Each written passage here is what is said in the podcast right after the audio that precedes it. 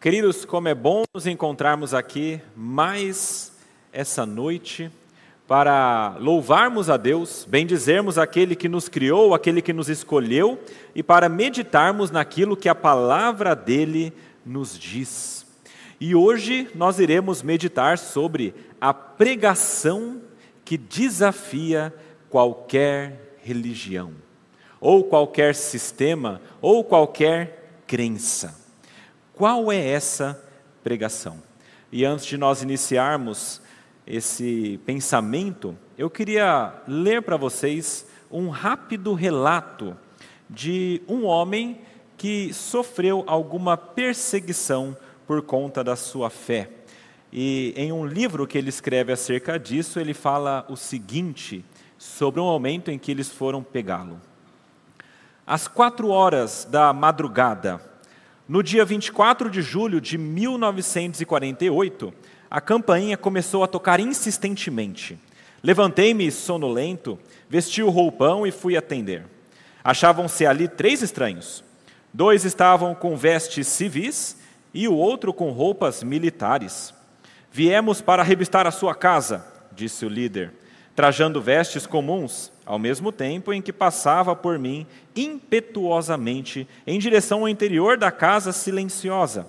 Minha esposa Ruth ouviu o barulho e veio unir-se a mim na salada onde na sala onde perplexos observávamos os três homens vasculharem a casa inteira. Enquanto vasculhavam, pensei: finalmente chegou a hora. Procuraram por toda parte, entre os livros, nas camas, nas estantes, nos armários, nas gavetas, durante três horas. Não deixaram de ver coisa alguma. Quando o sol começou a brilhar, cerca de sete horas da manhã, voltaram-se para mim e ordenaram-me que os acompanhasse. Eu teria de ir com eles apenas para um ligeiro interrogatório, conforme explicaram.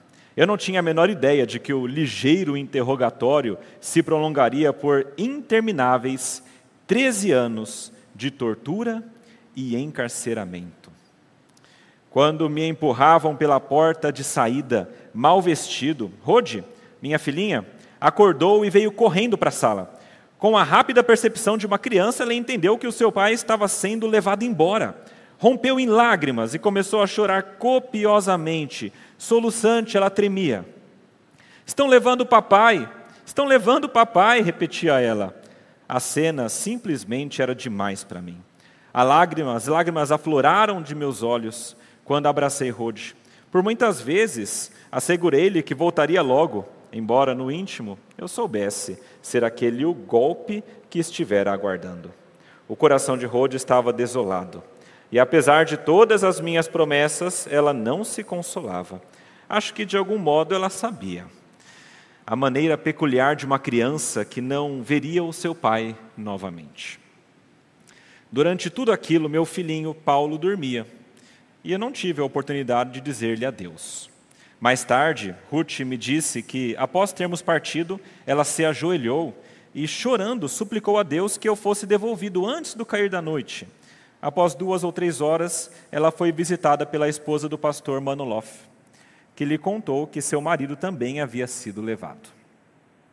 Caminhando para a delegacia, entre os três homens, por volta das sete horas da manhã, eu mantinha a cabeça erguida. Enquanto o desfile de quatro homens descia a rua, pude sentir os olhos de meus amigos, vizinhos e membros da igreja fixos em mim eu sabia que desde a minha conversão servia exclusivamente a Deus e que estava nas mãos dele. Do fundo do meu coração eu clamei a Deus, pedindo-lhe sua graça para suportar tudo quanto estivesse à minha espera. Na delegacia, fui revistado da cabeça aos pés e trancado em uma cela. Ali já havia outro homem, um armênio. A cela era imunda, repleta de papéis e lixo. Em um canto estava um pote de barro velho e rachado que nos servia de banheiro. Transbordava e exalava um mau cheiro horrível. Passei o dia andando para frente e para trás, das oito da manhã às oito da noite, profundamente preocupado com Ruth, Rod e Paulo. Esse é o relato inicial de um livro que esse homem chamado Haralan Popov escreveu O livro é chamado Torturado por Sua Fé. Ele era um pastor da Bulgária. E ele relata como que na Bulgária, naquele período, por ser um país dominado pelo pensamento comunista, ele foi levado à prisão e torturado durante 13 anos. E não somente ele, mas outros pastores também e outros cristãos também que foram levados neste mesmo tempo. Ele veio a falecer apenas em 1988, e esse pastor, depois de relatar tudo isso, ele abriu também uma organização que buscava ajudar a igreja perseguida, uma organização chamada Doors of Hope International. Meus irmãos, o povo de Deus, como mostra esse relato, sempre sofreu perseguições. Desde o início. Hoje de manhã nós tivemos um sermão acerca de da Babilônia e como que a Babilônia dominou o povo de Deus e como que homens foram levados para lá e foram forçados a enfrentar um sistema terrível que tentava colocá-los longe de Deus e colocá-los na adoração de outros deuses. Isso aconteceu na Babilônia, isso aconteceu no texto que nós iremos ler com os judeus. Isso aconteceu na época da reforma, que nós iremos comemorar em breve, com os católicos. Isso aconteceu por diversas vezes. Hoje ainda acontece com os muçulmanos, por exemplo, ou ainda acontece com o sistema de crenças que o nosso mundo está envolvido. Por diversas vezes, nós somos levados a uma grande oposição e nós somos forçados, ou tenta-se forçar o povo de Deus, a negar a sua fé e a não falar daquilo que ele tem visto e ouvido. E qual que deve ser a nossa atitude então? Diante de um mundo tão tomado pelo mal, diante de um mundo que é tomado pelo pecado, qual deve ser a atitude de um cristão ao pregar o Evangelho? E eu queria, para falar sobre isso, abrir em Atos, no capítulo 4. Leremos os versículos 5 até o versículo 22. É a terceira, terceira mensagem de nossa série que fala sobre como os primeiros cristãos pregaram a palavra de Deus. E aqui em Atos, no capítulo 4, nós temos o momento logo após os discípulos pregarem no templo e a conversão dos dois mil. Atos 4, versículos 5 a 22. Diz assim a palavra de Deus. No dia seguinte, as autoridades, os anciãos e os escribas se reuniram em Jerusalém com o sumo sacerdote Anás, com Caifás, João, Alexandre e todos os que eram da linhagem do sumo sacerdote e colocando os apóstolos diante deles, perguntaram: Com que poder ou em nome de quem vocês fizeram isso? Então Pedro, cheio do Espírito Santo, lhe disse: Autoridades do povo e anciãos, visto que hoje somos interrogados a propósito do benefício feito a um homem enfermo e do modo como ele foi curado, saibam os senhores todos e todo o povo de Israel que, em nome de Jesus Cristo, o Nazareno, a quem vocês crucificaram e a quem Deus ressuscitou dentre os mortos, sim, em seu nome é que este está curado na presença de vocês. Este Jesus é a pedra que vocês, os construtores, rejeitaram, mas ele veio a ser a pedra angular. E não há salvação em nenhum outro, porque debaixo do céu não existe nenhum outro nome dado entre os homens pelo qual importa que sejamos salvos. Ao verem a ousadia de Pedro e João, sabendo que eram homens iletrados e incultos, ficaram admirados e reconheceram que eles haviam estado com Jesus. Vendo que o homem que havia sido curado estava com eles, nada tinham a dizer em contrário e mandando-o sair do sinédrio, discutiam entre si, dizendo: Que faremos com estes homens?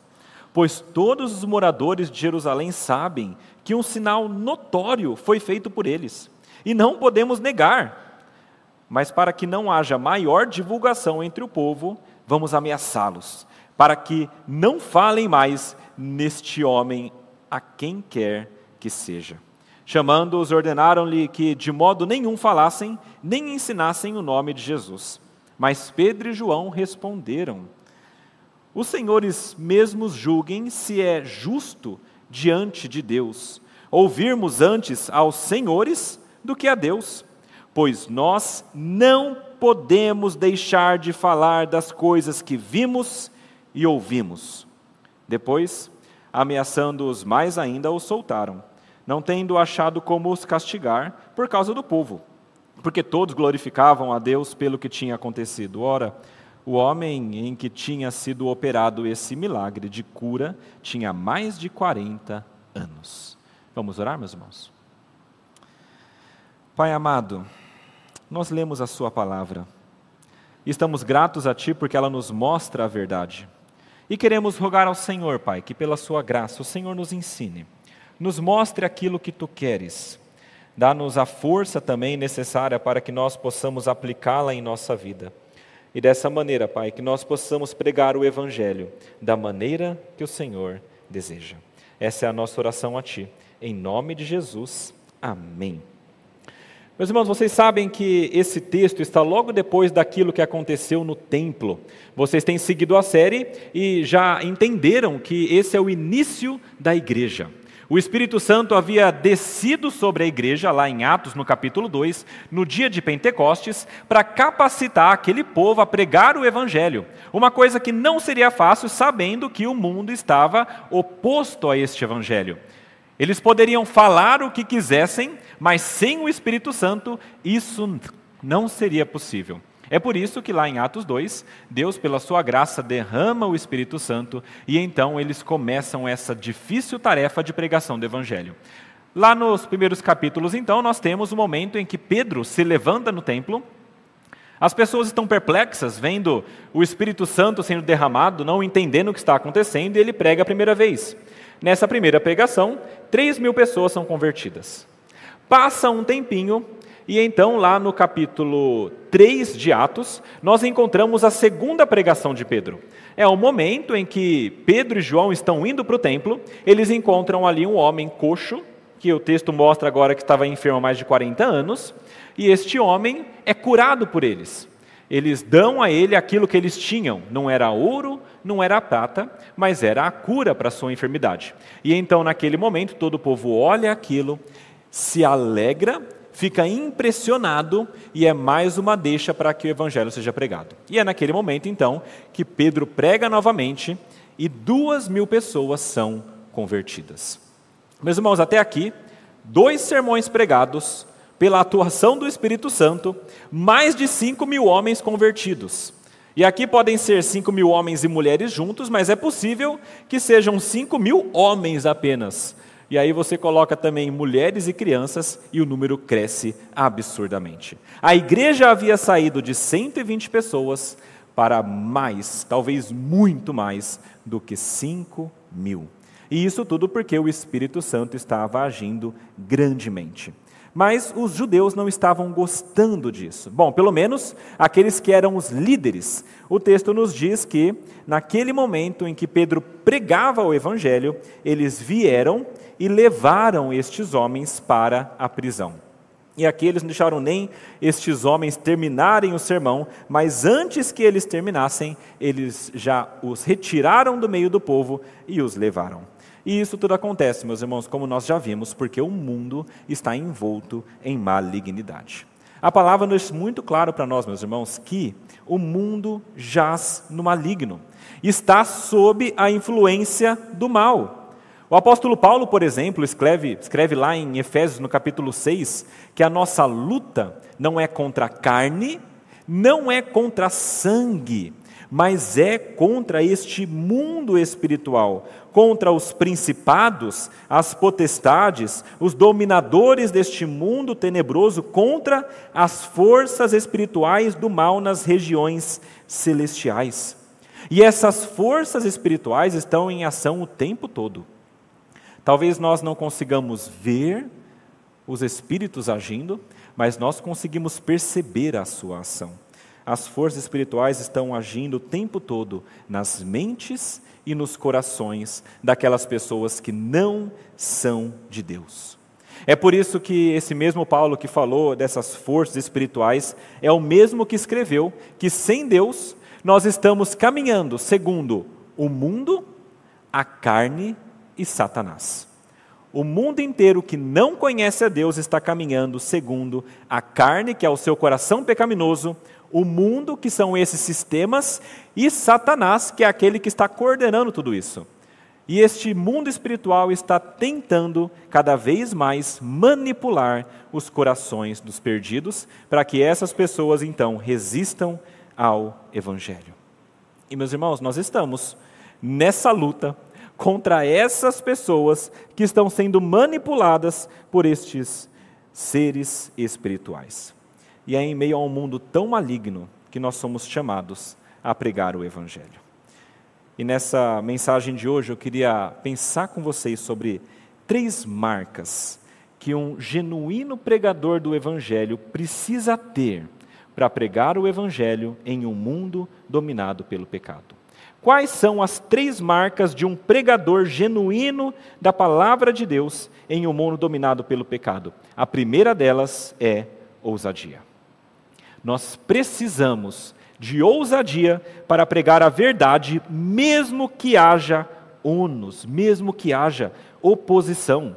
O começo do texto, do versículo 5 até o versículo 13, nos mostra como que aqueles homens captaram ali os discípulos e levaram até o local onde eles seriam interrogados, e tudo isso por um motivo simples. O evangelho, quando ele é pregado, nesse mundo cheio de malignidade, ele incomoda. As pessoas ficam extremamente incomodados. Então, incomodados, como eu falei, eles não chegaram nem a terminar o sermão. A palavra diz que eles foram levados enquanto ainda pregavam. Os líderes foram até lá e falaram: chega, agora já deu. Chega de falar sobre isso. Vocês vão vir conosco. Foi ali o capitão do templo, pegou aqueles homens e levou até a prisão e levou até a prisão porque possivelmente já passava das seis horas. O texto diz que já era tarde, então eles deveriam ficar na prisão até o dia seguinte para que eles pudessem então julgar aquele caso. Significa que aqueles homens pregaram das três da tarde até aproximadamente às seis da noite. Ficaram três horas pregando, falando sobre Jesus, falando e respondendo perguntas do povo, exortando, mostrando o caminho correto. E durante as três horas, então, pessoas foram convertidas, chegando às duas mil, mas aqueles líderes não gostaram. Eles foram prendidos, então, pelo capitão do templo. O capitão do templo, para que nós saibamos, é uma pessoa que, que cuida ah, do, do bom andamento do templo. Ele seria a segunda pessoa mais importante depois do sumo sacerdote. Essa é a pessoa que prendeu aqueles homens. E eles foram colocados então no dia seguinte, depois da prisão, diante dos homens mais poderosos daquele povo. Veja como que é o relato aqui de Lucas. Ele diz que ali estavam no versículo 5 as autoridades, que eram os anciãos, os escribas que se reuniam em Jerusalém. E junto com essas pessoas estavam então o sumo sacerdote Anás, Caifás, João, Alexandre e também todos os que eram da linhagem do sumo sacerdote. Então aqui tem dois grupos de pessoas, anciãos e escribas, estes todos eram as autoridades, e junto com essas pessoas, incluídos, estão os sumos sacerdotes ah, com a sua família. Estes eram as pessoas mais importantes de Jerusalém, os que comandavam. Eles formavam aquilo que era chamado de sinédrio. O sinédrio era um grupo de homens, ah, na verdade eram 70, com o sumo sacerdote 71, e estes todos governavam de maneira civil, todas aquelas pessoas, e também religiosamente. Então eles eram os governantes abaixo de Roma, ou seja, eles estavam simplesmente diante das pessoas mais poderosas de Jerusalém. E eram pessoas que não simplesmente não gostavam da pregação deles, mas pessoas que também temiam perder benefícios que eles tinham nessa vida. Nesse relato aqui das pessoas, nós lemos Anás, Caifás, João Alexandre. Uh, Anás era o sumo sacerdote, possivelmente anterior. Ele era aqui o sogro de Caifás. Caifás era o sumo sacerdote que estava em exercício naquele momento. Mas os dois ainda estavam lá, tanto Anás quanto Caifás. Anás é aquele que anteriormente também teve muita influência na própria morte de Cristo. Era o sumo sacerdote que estava em vigor. Depois veio Caifás, e ali nós temos João e Alexandre. João e Alexandre possivelmente também eram filhos de Anás. Ah, os nomes aqui estão helenizados, né, um pouco mais para os ah, helênicos, mas João possivelmente se refere a Jonatas e Alexandre possivelmente se refere a Eliezer, os dois também filhos de Anás. Qual é o ponto? Havia uma família, que era a família sacerdotal, que estava no comando, e essa família poderosa não queria ouvir falar de Jesus. E eles dominavam também o sinédrio. Meus irmãos, estavam eles ali então, diante de 71 homens que estavam julgando e contra tudo aquilo que eles falavam. Era como se fosse um tribunal. E a razão para formar esse tribunal é muito interessante, porque Lucas fala aqui. Eles estavam, veja no versículo 2, a razão para formar o tribunal. Estavam ressentidos, porque os apóstolos estavam ensinando o povo e anunciando em Jesus, veja, a ressurreição dentre os mortos. O foco deles aqui não é nem tanto falar de Jesus, mas o problema maior aqui é porque eles estavam anunciando neste Jesus a ressurreição dentre os mortos. E qual é o grande problema de falar sobre isso? Estes homens eram, em sua maioria, saduceus. Os saduceus eram uma seita do judaísmo que tinham alguns pensamentos, algumas doutrinas um pouco estranhas a nós hoje. Eles não aceitavam a existência de anjos, por exemplo, não aceitavam a existência de espírito, do espírito, e não aceitavam a existência da ressurreição dos mortos. Inclusive, se você depois quiser ver como que isso acontecia no tempo de Jesus, lá em Lucas no capítulo 20, dos versículos 27 até o versículo 40, são esses saduceus que tentam confundir Jesus. Jesus que falava sobre a ressurreição dos mortos nos últimos dias, então eles dizem, ok, mas se vão ressuscitar os mortos e eles vão para este local eterno, e quando, por exemplo, um homem se casar mais de uma vez, ou a mulher, então, a se casar com outro homem. Quando a mulher morre, ele vai casar de novo, e depois casa de novo, e depois morre os dois. Com quem que cada um vai ficar no céu? Responde essa, Jesus. Então eles tentavam, de alguma maneira, fazer com que Jesus respondesse algo que não fizesse sentido para eles. Nessa ocasião, Jesus não quis ah, responder exatamente como aconteceria, mas falou: olha, no céu é tudo diferente, né? A gente não vai se dar em casamento como é aqui na terra, vai ser uma coisa totalmente de outra ordem. Não se preocupem com isso. De fato, a ressurreição dos mortos iria acontecer, mas estes homens não criam. O pensamento deles era extremamente terreno. E havia uma preocupação principal no coração que eles tinham. A preocupação principal deles era com o bem-estar físico, político e harmonioso que eles tinham com Roma. Eles não queriam problemas com o Império Romano. Eles não queriam de maneira nenhuma alguma coisa que trouxesse dificuldade para eles. E tinha uma coisa que os romanos trariam, uh, que traria dificuldade nesse relacionamento. E era o povo judeu com uma expectativa messiânica se revoltando contra os romanos. Veja, quando Jesus vem e diz que o reino está ali e já está chegando, e quando vem Pedro e os discípulos e pregam, Jesus veio, ele é o Messias, existe a ressurreição, e nós estamos nos últimos dias, o povo começa então a ser levado por esse entendimento e isso certamente traria uma expectativa da vinda do Messias, uma expectativa de libertação e muitas vezes algum tipo de revolta e revolução por parte do povo judeu.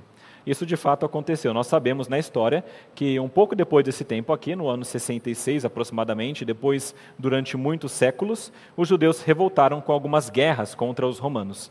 E muito disso veio pela expectativa do Messias, do reino messiânico. Eles queriam essa libertação. É por isso então que esses saduceus ficaram tão preocupados. Eles temiam que aquelas palavras pregadas por aqueles homens trouxessem turbulência para tudo aquilo que eles estavam construindo, para todo aquele bom entendimento que havia entre Roma e aqueles judeus. Isso, inclusive, se vocês quiserem ver, lá em João, no capítulo 11, versículos 47 até o 52, abram lá para ver que interessante. João, capítulo 11, versículos 47 até o 52. Vejam como era a preocupação desses homens. Aí está Caifás, um desses que está no sinédrio, aqui com Pedro. Para que vocês entendam, em João 11 é logo depois de Lázaro ser ressuscitado. E então no versículo 47 diz o seguinte: Os principais sacerdotes e os fariseus convocaram o sinédrio. Olha o sinédrio de novo aí. E disseram: O que estamos fazendo? Uma vez que este homem opera muitos sinais. Se o deixarmos assim, todos crerão nele. Depois virão os romanos e tomarão não só o nosso lugar, mas a própria nação. O medo deles era perder a nação física. Mas um deles, Caifás, que era sumo sacerdote naquele ano, advertiu-os, dizendo: Vocês não sabem nada. Não entendem que é melhor para vocês que morra um só homem pelo povo e que não venha a perecer toda a nação? Esse já queria matar Jesus para salvar a nação física. Mas veja que Deus utilizou a boca dele para profetizar.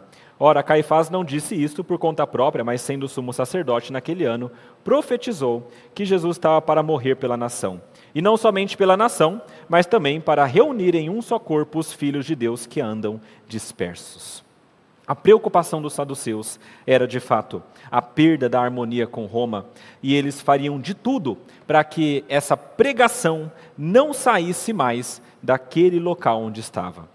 Lembrem-se, aqui já é um número muito grande de crentes. E é nesse ambiente hostil, de pessoas que não querem o Evangelho, que, que já em outro momento mataram Jesus, que eles então perguntam para esses discípulos: com que poder ou em nome de quem vocês fizeram isso? Queridos, pensem na situação desses apóstolos. Pensem neste semicírculo com 71 homens, dos mais poderosos, e então vocês colocados no meio. E estes homens perguntam para você: da onde que vem esse poder? Qual é o nome. Será que nós teríamos essa coragem que eles tiveram? A pergunta que eles fizeram não era uma pergunta genuína, tá? Isso é importante saber. Era uma pergunta que visava que estes homens se incriminassem. Eles queriam que eles falassem para que fossem incriminados, sabiam que era Jesus. Eles prenderam eles porque era Jesus. Eles sabiam o nome, sabiam a resposta, mas eles queriam de alguma maneira incriminá-los. É por isso que eles colocaram e propuseram aquela pergunta. Tanto é que quando eles perguntaram a mesma coisa para Jesus em outra ocasião, lá em Lucas 20, a resposta de Jesus não foi a que eles esperavam. Ele fez uma outra pergunta e aqueles homens não souberam responder, e então Jesus não falou claramente, porque ainda não era a hora de Cristo ser morto. Mas aqui eles foram chamados a testemunhar de maneira clara. Eles queriam incriminar aqueles homens. Em segundo lugar, eles queriam também enfraquecer aquela ideia que era tão revolucionária. Meus irmãos, pensem no seguinte: existem homens pregando com toda a veemência de que existe uma ressurreição. E o nome da ressurreição é Cristo. Jesus é aquele que vai dar essa ressurreição. Se eles perguntam para estes homens, que nome é esse? E estes homens se acovardam respondem outra coisa, ou ficam em silêncio, será que isso não enfraqueceria a tese deles? Porque veja, se eles sabem que existe uma vida eterna, Por que estão se preocupando tanto com o que vão perder na vida terrena? Se eles negam naquele momento, isso enfraqueceria toda a tese de crença deles. E é isso que eles queriam. A melhor maneira que o mundo tem de solapar a verdade que nós cremos é fazendo com que aqueles que conhecem a verdade rejeitem ou fiquem em silêncio. E nessa situação, o silêncio é tão mal quanto a rejeição. Nós somos chamados diversas vezes a testemunhar sobre o Evangelho, e em diversas vezes em ambientes hostis como este ambiente. E nesses momentos todos, o que Deus espera de nós, o que Cristo espera de nós, é nada mais, nada menos que nós falemos. O silêncio não é uma opção. A rejeição não é uma opção. Nada que não seja você falar claramente, proclamar claramente qual é a verdade, é uma opção. Porque veja que Jesus, ele não mediu esforços para que você fosse salvo. E agora você faz contas daquilo que você vai perder, ao invés de proclamar a salvação que custou a morte deste mesmo Jesus. Nesses momentos, a nossa negação e o nosso silêncio são a mesma coisa, porque estão enraizados na mesma falta de fé e em uma convicção flácida. Se nós cremos de fato, nós precisamos falar, assim como estes homens falaram. E vejam a ousadia que eles tiveram. Olha as palavras deles no versículo 8. São contundentes. Autoridades do povo e anciãos, visto que hoje somos interrogados a propósito do benefício feito a um homem enfermo e do modo como ele foi curado, saibam os senhores todos e todo o povo de Israel que foi em nome de Jesus Cristo. Foi em nome de Jesus e eles falaram essa verdade inteira sem reter nada. Nessas palavras que eles expuseram aqui, expuseram para esses homens, existem várias verdades. Aqui houve acusações contra aqueles líderes e houve também a proclamação da verdade de Cristo. Ele acusou esses homens, por exemplo, de estarem errados e de serem contraditórios. No começo ele fala: Nós estamos aqui porque nós fizemos uma benfeitoria para alguém. Eu estou entendendo certo? Vocês prenderam a gente porque a gente foi a um homem coxo e curou. É isso mesmo? Aqui Pedro acho que sendo bem inteligente, falando sem falar. Vocês aqui, os religiosos, os líderes, estão prendendo pessoas que estão fazendo aquilo que Deus quer, que é trazer a cura para o povo. Eles estavam sendo sim errados e contraditórios. Vocês que são os mestres da religião judaica, que conhecem tanto o Antigo Testamento, estão dizendo que nós estamos errados porque nós curamos alguém. E nessa argumentação ele já começa a levantar o problema. Ele acusou esses homens de estarem contra Deus. Isso ele fez várias vezes, inclusive, lá em Atos 2, em Atos 3 e agora em Atos 4 também. Existe uma, uma expressão que ele usa várias vezes, Pedro, na sua pregação. E a expressão é a seguinte: Vocês mataram, mas Deus ressuscitou. Nós pregamos Jesus, que vocês mataram, mas Deus ressuscitou. Ou seja, vocês fizeram algo e Deus está do lado oposto desse algo. Vocês mataram, mas Deus não gostou disso. Vocês não estão do lado de Deus, vocês estão do lado oposto. Vocês estão lutando contra aquilo que Deus está fazendo. Vocês mataram, mas Deus ressuscitou. Ele acusou esses homens também de cegueira espiritual. Veja o versículo 11, como isso é dito. Este Jesus é a pedra que vocês, veja como ele é contundente, vocês, os construtores, rejeitaram, mas ele veio a ser a pedra angular. Jesus é a pedra que foi rejeitada por estes homens. Isso aqui é uma citação do Salmo 118, no versículo 22. E é, e é particularmente lindo a gente perceber como esse homem foi audacioso aqui. Porque lá no versículo 22, Salmo 118, ele fala: A pedra que os construtores rejeitaram, essa veio a ser a principal pedra angular. E aqui ele ainda traz uma tonalidade a mais de acusação. A pedra que vocês, os construtores, rejeitaram. Queridos, estes homens não tinham medo daquela liderança. Eles estavam prontos para pregar em todo o tempo. E então eles colocam em pé de igualdade os construtores que rejeitaram a pedra a estes líderes de Israel. Jesus tinha feito isso antes já.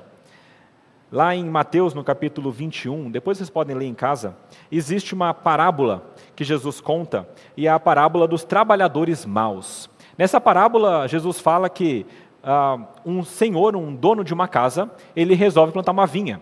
Então ele planta aquela vinha. E ele chama pessoas para servirem nessa vinha. E eles começam a plantar e a cuidar da vinha. Diz, diz Jesus então que este homem, o dono da casa, ele se ausenta. Quando ele se ausenta, os trabalhadores continuam lá. E então, periodicamente, esse senhor resolve enviar os seus servos para colher aquilo que foi plantado. E então ele envia dois. Envia dois servos. Eles chegam lá, os trabalhadores maus ficam irados, matam um e apedrejam o outro. Então o Senhor fica um pouco perplexo e resolve enviar mais. Então ele envia de novo, só que em maior número. Aqueles trabalhadores maus matam e apedrejam de novo. E então aquele senhor da vinha, ele resolve fazer uma coisa inimaginável, ainda mais poderosa. O que, que ele faz? Ele envia o seu próprio filho. E ele pensa: sendo o herdeiro, eles não vão fazer mal, eles vão respeitar o meu filho. E então ele envia novamente para aquela vinha.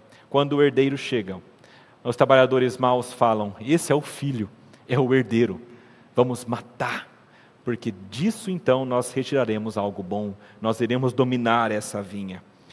E diz a palavra de Deus que depois que Jesus traz essa parábola para aqueles homens, ele liga esses trabalhadores maus aos líderes religiosos daquela época. Mateus capítulo 21, versículo 42 até 45, ele usa esse mesmo texto falando sobre a pedra que os construtores rejeitaram. E ele fala o seguinte: Nunca lestes nas Escrituras? A pedra que os construtores rejeitaram, essa veio a ser a principal pedra angular. Isto procede do Senhor e é maravilhoso aos nossos olhos. Portanto vos digo: o reino de Deus vos será tirado, isso falando para os líderes, e será entregue a um povo que lhe produza os respectivos frutos. Tudo que cair sobre esta pedra ficará em pedaços, e aquele sobre quem ela cair ficará reduzida a pó. Versículo 45 fala que eles perceberam a acusação. Os principais sacerdotes e fariseus, ouvindo essas parábolas, entenderam que era a respeito deles que Jesus falava. Depois daí, esses homens tentaram, claro, com todos os meios possíveis, matar Jesus. Mas a imagem que Pedro usa aqui é basicamente essa: Deus deu ao povo judeu a incumbência a obra de construir algo. E então eles, como construtores que deveriam fazer isso, ao invés de pegarem aquilo que Deus deu, as pedras corretas, eles pegam uma pedra, essa é a imagem, estão a, analisando e escolhendo as pedras, uma delas eles pegam, jogam para o lado e selecionam outras para construir a base de uma casa. Essa que eles jogam fora é a pedra angular, é a pedra que deveria estar na base. E eles são acusados, então, de não corresponder àquilo que Deus desejava. Eles, como líderes, deveriam saber sobre essas coisas. É por isso que eles foram acusados claramente de algum tipo de cegueira espiritual. Eles estavam cegos. Eles tinham toda a informação do Antigo Testamento, eles tinham toda a condição de entender o que estava acontecendo, mas eles negaram.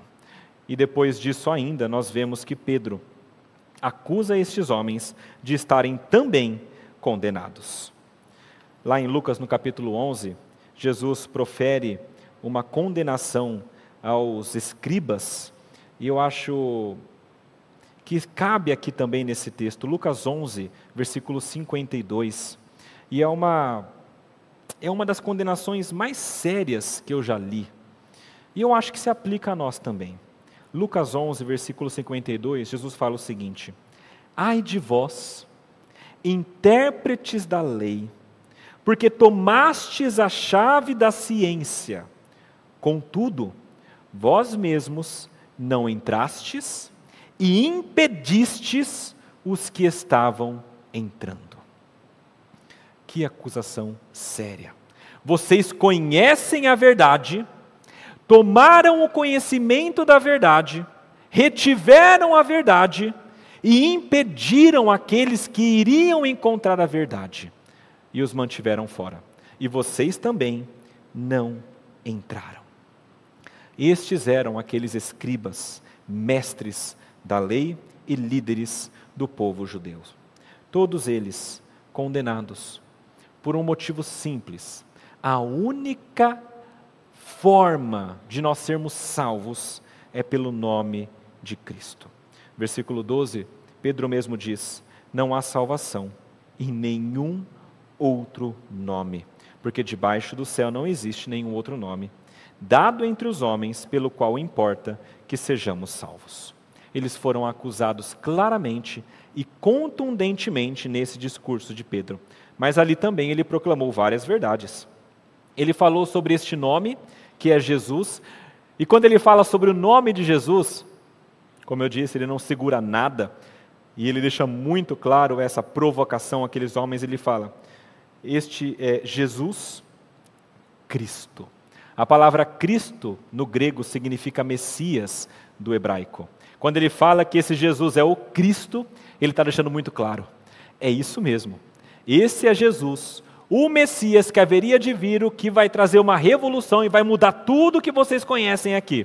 Se vocês querem a harmonia de sempre, não existirá mais. As coisas mudaram. Quando Jesus vem, tudo fica turbulento. Ele mesmo diz: Eu não vim para trazer a harmonia. Numa casa vai ter três contra dois, três creem, dois não acreditam, e eles irão um contra o outro. Haverá brigas, haverá guerras, porque pessoas não compreenderão. Ele não veio para trazer essa harmonia aparente terrena. Ele veio para trazer algo muito maior, muito superior. É por isso, meus irmãos, que, que, é, que é impossível, por exemplo, alguém pregar o Evangelho se a preocupação primária dessa pessoa for a harmonia percebida e superficial. Se tudo que você busca nos seus relacionamentos é harmonia, você não vai pregar o Evangelho. Porque a pregação do Evangelho traz desarmonia. Porque ela confronta o mais íntimo de cada pessoa. Porque ela aponta e diz: você está errado, vocês mataram, vocês pecaram, vocês estão contra Deus. E ninguém gosta de ouvir isso. A harmonia certamente não é a preocupação primária de um pregador do Evangelho. Não há harmonia entre homens e homens. A harmonia principal que um pregador do Evangelho busca é a harmonia de Deus e os homens. Isso é o que é importante. Não é você ter amigos superficiais para o dia a dia no mundo, que vêm e que vão, mas é que você tenha harmonia com o Criador deste universo, com o Senhor da vida, aquele que pode dar a salvação. Isso é a pregação verdadeira. Essa é a preocupação que nós precisamos ter sempre. Uma dica para você: pare de se preocupar se os outros vão gostar ou não de ouvir a mensagem do Evangelho. Eles não vão gostar de início, mas quando Cristo move os corações, quando o Espírito Santo age nos corações, então eles percebem. Uma vez que são quebrantados, eles se humilham. Uma vez que eles se humilham, eles se achegam a Deus e a salvação adentra aquela pessoa e aquele lar. É isso que nós temos de buscar. Que pessoas sejam reconciliadas com Deus. Porque esse Cristo, Pedro mesmo mostra para nós, ele tem poder para fazer isso. Ali estava um homem, nessa, nessa imagem toda, havia os 71 homens julgando, Pedro e João sendo julgados, possivelmente mais duas pessoas ali ah, anotando o que estava se passando, e também junto o homem curado. Era como se estivesse ali como a prova, prova A, do crime que eles cometeram de cura. E estava aquele homem curado em pé diante deles. O homem que já tinha mais de 40 anos. E aquele homem, como uma prova viva do poder de Deus, estava ali mostrando: este nome de Jesus tem poder. E mais do que isso, esse nome de Jesus ele é poderoso para trazer a cura e para trazer a salvação. E isso no texto grego é muito interessante a gente perceber, porque a palavra que ele utiliza aqui para falar que o homem estava curado, e a palavra que ele utiliza para falar sobre a salvação tem a mesma raiz que é sozo. É como se ele dissesse: o mesmo poder usado para trazer cura para este homem é o mesmo poder que traz vida, que traz salvação, que traz a vida eterna. É esse mesmo poder. E a única pessoa que pode dispensar esse poder é Jesus. E aqueles homens vendo o homem curado, eles são irredutíveis. Esses homens, como nós lemos, mesmo quando viram alguém que foi ressuscitado, que é Lázaro, eles permaneceram irredutíveis. Eles não pensaram, será que é verdade? A primeira atuação deles foi: vamos calar isso, porque nós temos muito a perder. Meus irmãos, nem mesmo que apareça alguém dos mortos, aquelas pessoas que não têm o Espírito Santo compreenderão e aceitarão. Estes são estes homens e são um bom exemplo disso. Ele diz também que não há nenhum outro nome, e isso, novamente, para aquelas pessoas, os líderes. Moisés, os saduceus tinham o entendimento de que a palavra de Deus era apenas o Pentateuco, os cinco primeiros livros, Moisés. Será que Moisés era maior? Jesus mesmo diz: não. Moisés mesmo fala sobre mim. Isso está lá em João capítulo 5, versículo 45 até o versículo 46. Será que é Davi? Na pregação anterior, Pedro acabou de falar: olha, Davi morreu. O, sepul o sepulcro dele está aqui, aí no túmulo dele está aqui, vocês conhecem, vocês sabem. Ele não voltou à vida. Será que é Salomão? Tem texto bíblico de Jesus falando claramente: está aqui alguém que é maior do que Salomão? Ou será que nos nossos dias, com outras pessoas, nós não podemos também falar isso? Será que você pode ser salvo pelo nome de Mohammed?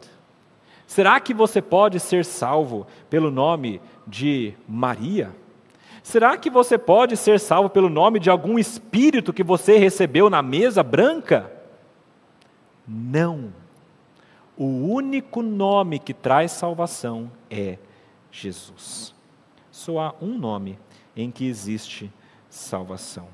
E Pedro queria estar ligado a esse nome.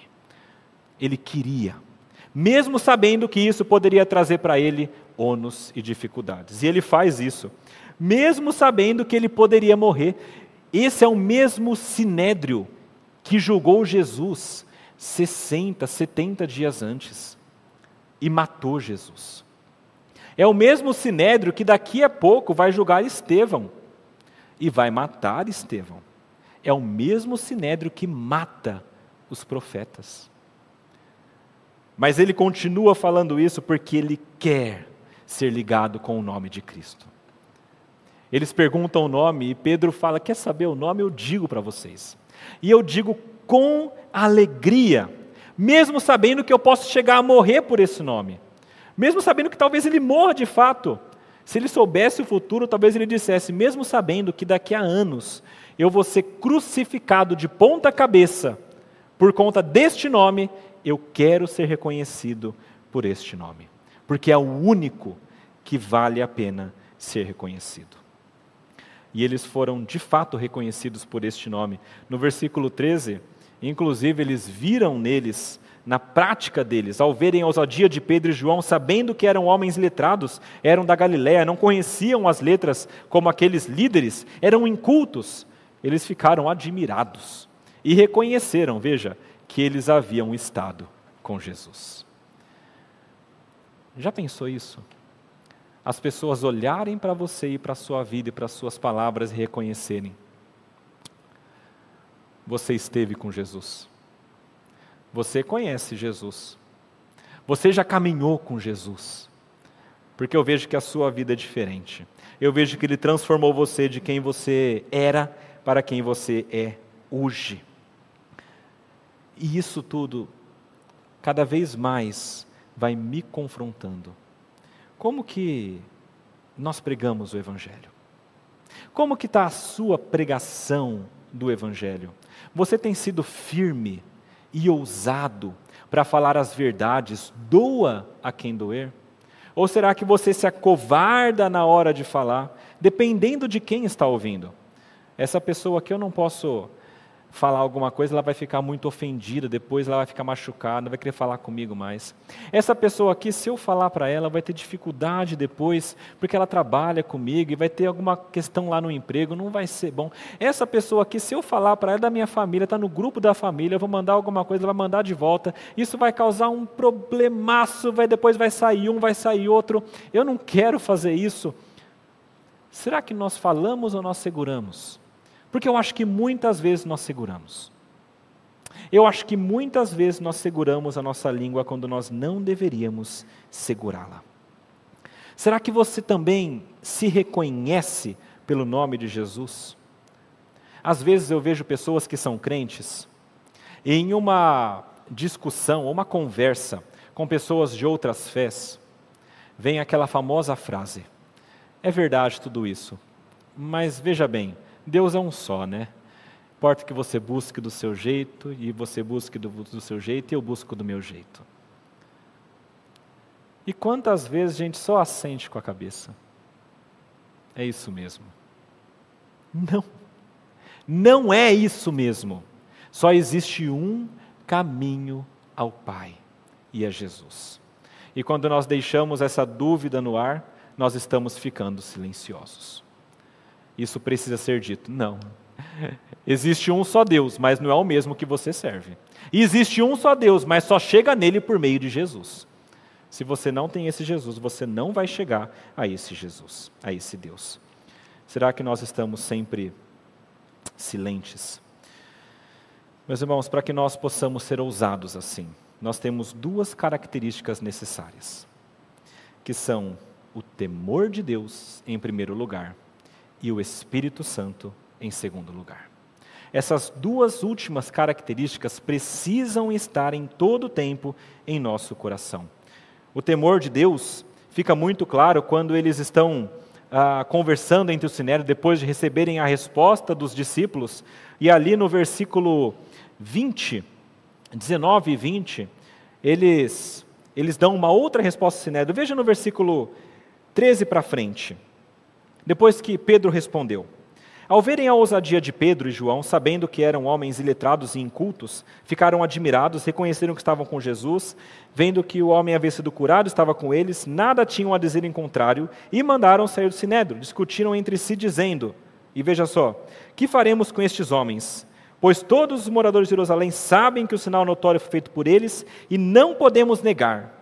Mas para que não haja maior divulgação entre o povo, vamos ameaçá-los, para que não falem mais neste nome e a quem quer que seja. Chamaram de novo, ordenaram que de modo nenhum falassem nesse nome nem ensinassem, mas olha a resposta de Pedro e João. Os senhores mesmo julguem se isto é certo diante de Deus. Estão no tribunal, eles são os juízes, então julguem isso.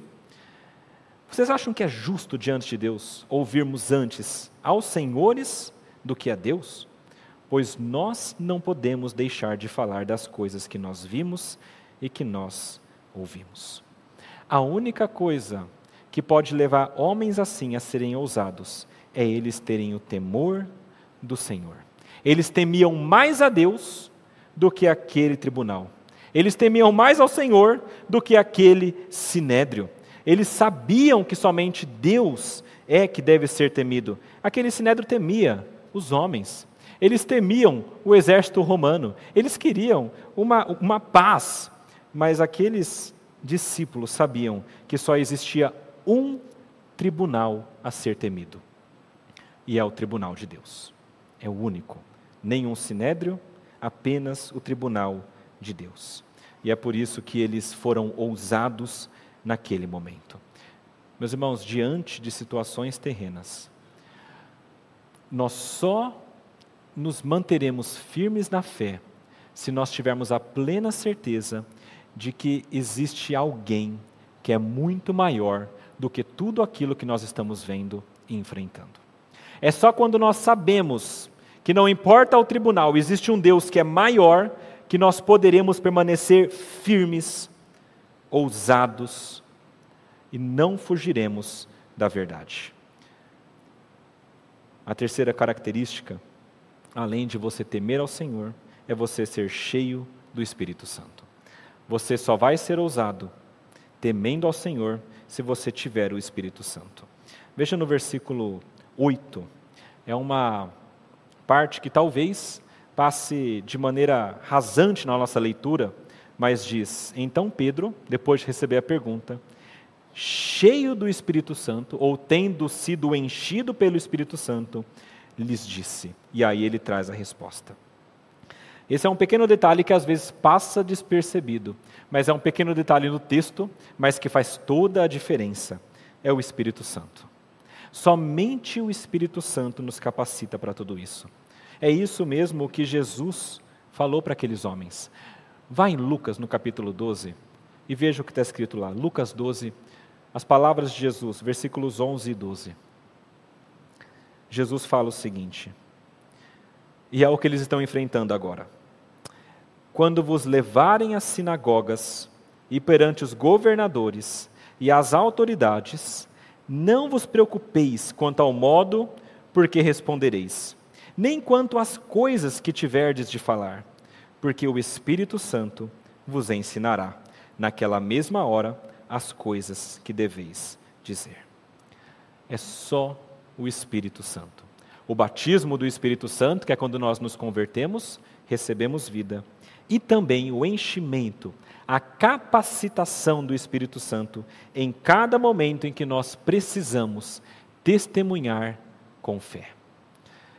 Meus irmãos, estes homens, assim como tantos outros, assim como os amigos de Daniel na Babilônia, assim como Martinho Lutero em 1517, assim como também Jesus, momento necessário, assim como Haralan Popov, o pastor que nós vimos no início, todos estes só permaneceram firmes, proclamando a verdade, independentemente da situação, porque eles foram ousados, porque eles temiam mais a Deus do que os homens, e tudo isso porque eles tinham o Espírito Santo. Essas três características, essas três verdades, precisam estar em atuação em você, se você quiser ser um pregador genuíno do Evangelho em meio a um mundo tão caído e tão pecaminoso. Que Deus nos ajude a fazer isso, porque somente pela atuação dele, para que nós caminhemos de acordo com a sua vontade. Vamos orar? Pai amado, nós queremos agradecer mais uma vez pela Sua palavra e pedir ao Senhor, Pai, que o Senhor nos capacite a aplicá-la em nossas vidas. Nesse mundo caído, cheio de dificuldades, com tanta oposição, muitas vezes nos pegamos em situações que nos acovardamos, em que não proclamamos, em que ficamos silentes. Pedimos a Ti, Pai, que o Senhor nos ajude e capacite.